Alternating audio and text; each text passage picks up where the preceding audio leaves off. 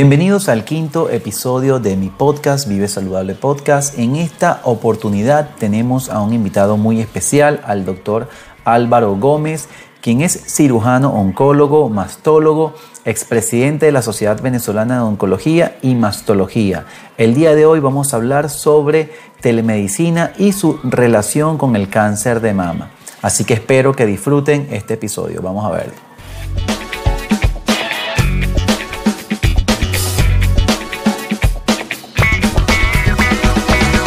Hola, ¿cómo están? Bueno, ya aquí estamos con nuestro invitado el día de hoy, el doctor Álvaro Gómez. De verdad que estamos muy agradecidos por su participación aquí en el podcast. Bienvenido, doctor. Bueno, Ronald, muchísimas gracias por permitirme eh, entrar a, tu podcast y sobre todo, bueno, compartir con todos tus seguidores. No, estamos muy agradecidos. El día de hoy tenemos un tema muy interesante que es, la, vamos a hablar un poco sobre la telemedicina cuando nosotros hablamos de telemedicina es un término que es muy amplio, es todo lo que involucra la medicina y el uso de la tecnología para llegarle a los pacientes, pero hoy más que todo queremos enfocarlo y orientarlo en relación al cáncer de mama. El doctor Álvaro Gómez es cirujano oncólogo, mastólogo, tiene una amplia experiencia en el campo de la oncología en Venezuela y bueno, y fuera de Venezuela también. Y doctor Álvaro, quería preguntarle un poco cuál cree usted que es el papel de la telemedicina, sobre todo en la prevención del cáncer de mama en, nuestro país y en el mundo. Bueno, yo pienso que la telemedicina, producto de este tema de la, de la pandemia, pues ha hecho que nos, tenga, nos, nos permita comunicarnos más con, con, con la población, con la sociedad y sobre todo de alguna manera desde el punto de vista preventivo, que es lo que tú me preguntas, este, yo creo que ha sabido o nos ha permitido de alguna manera cambiar, eh, mm, disminuir la ansiedad, la angustia eh, referente a cualquier situación que pueda ocurrir en la, glándula, en la glándula mamaria. Yo creo que, por supuesto, no viene a sustituir las consultas presenciales, pero la telemedicina de alguna forma, desde el punto de vista del contacto con, con la persona que te está escuchando a través de cualquiera de estas ramas, pues muy probablemente nos va a permitir eh, este, aclararle, orientar esos motivos de consulta y sobre todo la prevención. Cuando hablamos de prevención es sobre todo en ese paciente que es asintomático, esa mujer asintomática que busca información y yo pienso que a través de, estas, de estos canales o el médico que de alguna manera se, o el especialista que se conecta con la persona que solicita información, casi seguro le va a aclarar lo que es la prevención en línea general. Sí, es, es, muy, muy importante eso que usted dice y sobre todo la participación de los mismos especialistas, que eso es lo bueno que tienen las redes sociales, que el intercambio de ideas o comunicación entre el especialista y la persona que está utilizando la red social es totalmente directa, sin intermediarios, bueno, generalmente para las personas que, manejamos eh, nuestras redes sociales. Y doctor, y, y una pregunta, y en el caso de una paciente con el diagnóstico de cáncer de mama, ¿cuál cree usted que pueda ser el papel de la telemedicina? Bueno, fíjate, yo creo que la mayoría de los que hacemos cirugía oncológica y sobre todo que estamos en el área de la mastología, muy probablemente de alguna manera hemos conectado con alguien por eh, alguna de estas plataformas con un paciente que le han diagnosticado o hay una altísima posibilidad de sospecha de, cáncer de mama. Yo pienso que la telemedicina, lo que dije al principio, ese paciente que se sospecha que puede tener una patología maligna o que ya tiene una, un, un estudio histológico o una biopsia, la telemedicina de alguna manera le permite entablar un, link de confianza con el especialista, el especialista conociendo eh, sobre la evolución que le pueda estar refiriendo esta paciente, algún estudio que pueda tener, primero lo que va a hacer es eh, calmar la ansiedad, calmar la angustia y muy probablemente a través de este medio, a través de la telemedicina, va a ir como de alguna manera programando cómo va a ser los diferentes estudios diagnósticos y muy probablemente pueda ir introduciéndole en el trata, posible tratamiento para que cuando se establezca una consulta presencial que la va a ver, eh, ya cuando esa consulta ocurra, ya tenemos adelantado todo lo que es la orientación del motivo de consulta, los estudios que muy probablemente se le van a sugerir y más o menos ya orientar a la paciente en cuál puede ser la terapéutica. Entonces eso va a ser de mucha ayuda a la hora de esa consulta presencial que definitivamente va a haber. Estamos hablando de ese paciente que está iniciándose dentro del diagnóstico del cáncer de mama, ¿no? Para la mayoría de los médicos, yo creo que para gran parte de los médicos, sobre todo los que tienen mayor experiencia, les cuesta un poco acostumbrarse a, a de repente participar en una clase a través de, telemedicina o, incluso hablar de un paciente a través de estos medios de, de videollamada.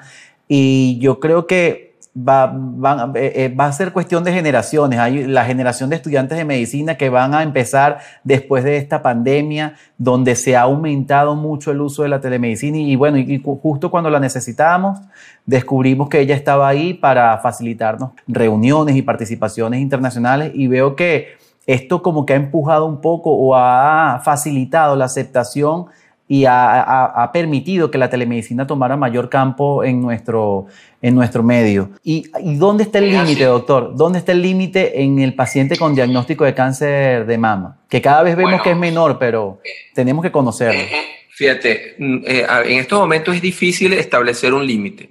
Yo estoy, yo, yo creo que hay que utilizar la herramienta yo creo que la paciente o la persona que va a mm, basar su diagnóstico o futura terapéutica debe ser muy cauto a la hora de decidir en qué eh, plataforma se va, a, establecer contacto con su médico.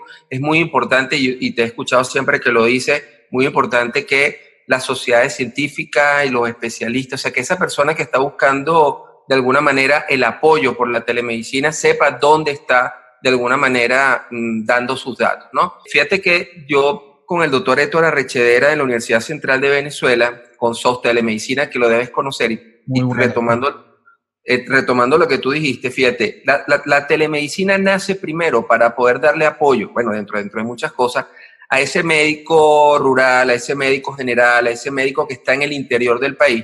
Y yo por lo menos me ha tocado este, establecer el contacto con ese colega con ese, con ese joven médico y presentar casos a través de telemedicina que puede ir desde cualquier patología benigna hasta una patología maligna. Y bueno, se ha orientado y de alguna manera ayudado y apoyado al, al colega que está fuera de, de, un centro urbano. Yo creo que la telemedicina tiene muchísimo eso. ¿Qué pasó ahorita? Que bueno, como todos estamos encerrados de alguna manera, el paciente pues busca este, este tipo de, de, herramientas. Es muy importante la relación que va a haber entre, entre esa persona que se está conectando y el especialista.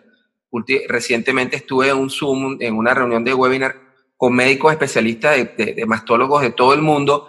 Unos estaban a favor de la, de la telemedicina en, la patología mamaria, otros no. Bueno, porque el tema del examen físico es fundamental, es primordial. Yo pienso que basarnos desde la orientación, desde conocer primero el motivo de consulta, orientar qué estudios debe tener, orientar que nos muestre esos estudios y a partir de ahí, muy probablemente establecer una posible consulta presencial, yo creo que sería los, los, parámetros en los cuales nos deberíamos este, basar. A mí me preocupa mucho el tema de cuando, bueno, tú lo vives todos los días, darle un diagnóstico de cáncer a una persona, decirle qué, va a hacer. Entonces, es un impacto importante, ¿no? Yo pienso que hay que ser muy cuidadoso en ese, en ese momento. Mira, tiene una patología maligna, no ser, eh, dar información, pero mm, de alguna manera no ser brusco en ese tipo de situaciones y no sé hasta qué punto podemos llegar a, a, esa, a esa parte de que, mira, tienes esto, este, un, este, este el estadio y hay que hacer esto. Yo pienso que ahí pudiéramos mm,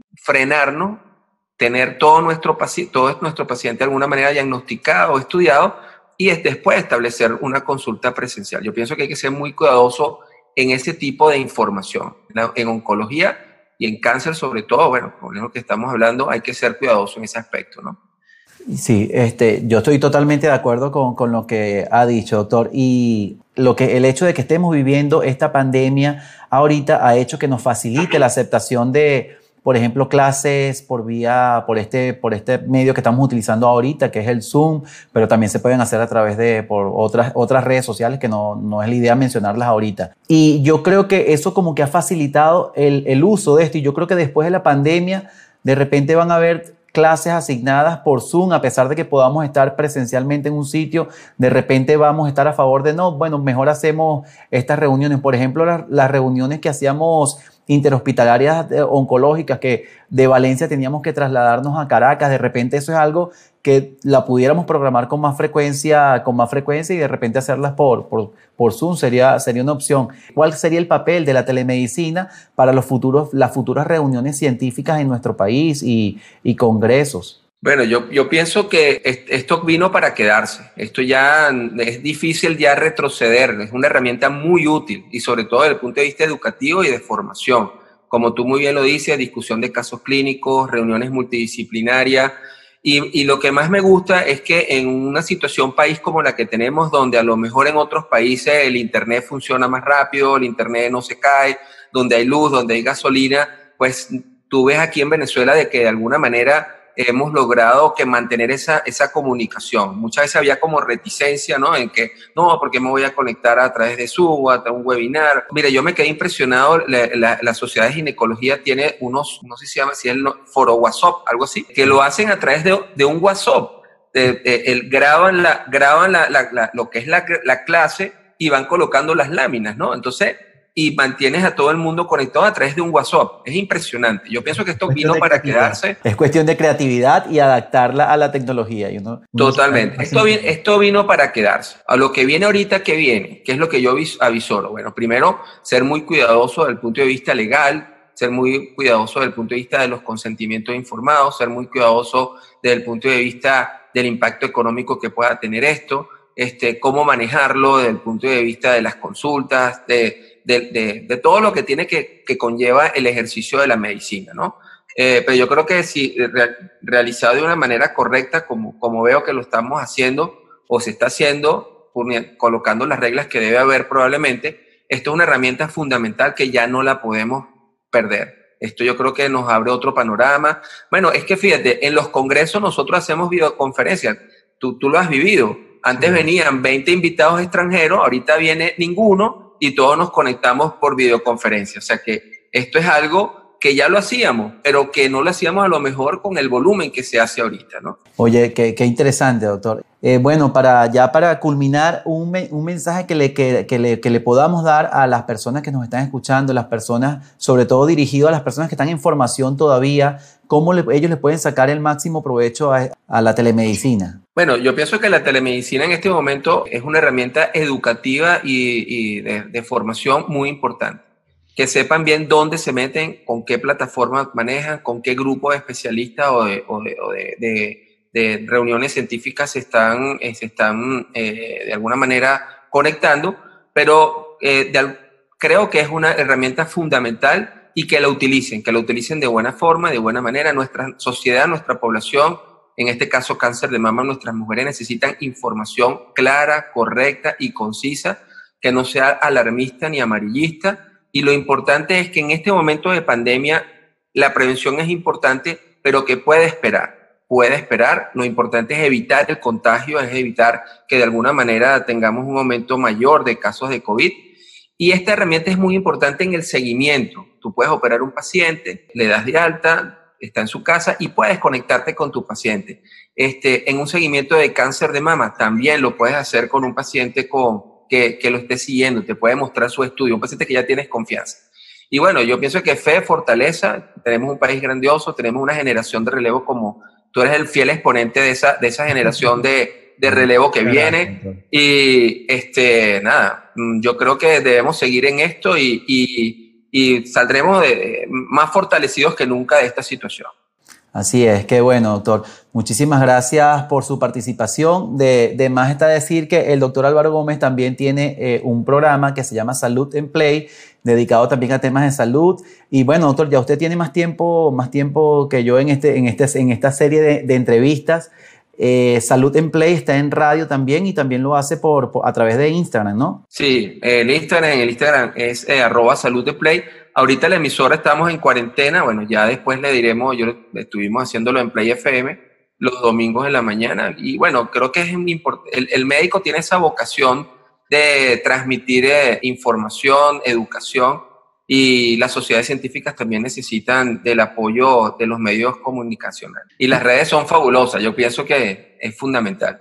Y uno lo disfruta mucho, sobre todo cuando lo agradece el paciente, cuando el paciente de repente no, no, tenía el acceso a ir a un hospital, porque ahorita tantos problemas que tenemos, que si no hay gasolina o hay problemas para ir, o el simple hecho de, de estar en su casa por la cuarentena y que de repente el paciente pueda tener un contacto con nosotros a través de, estas redes sociales, yo pienso que es invaluable y él lo agradece, el paciente lo agradece. es lo que tú dices, fíjate, muchas veces el paciente en la búsqueda de esa, de esa información, un Twitter, un, este, un Instagram, dice, comentándole de, de lo que te está preguntando, le, lo calma.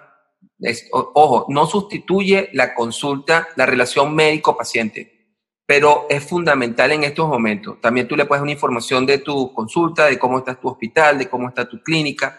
A veces los teléfonos nadie contesta. Entonces, a través de estas redes tú puedes dar información y muy probablemente vayas a, llevarle, calmar esa ansiedad o esa angustia que tienen nuestros pacientes muchas veces. Bueno, muchísimas gracias, doctor Álvaro. Muchísimas gracias por su participación. Bueno, saludos por allá. Eh, bueno, a mi alma mater, la Universidad de Carabobo, que yo sé que también eres egresado de allá, así que bueno, a todos mis compañeros, saludos. Muchísimas gracias.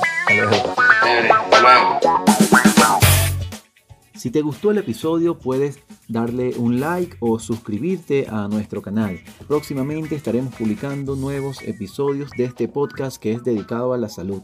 Muchísimas gracias a todos por su atención.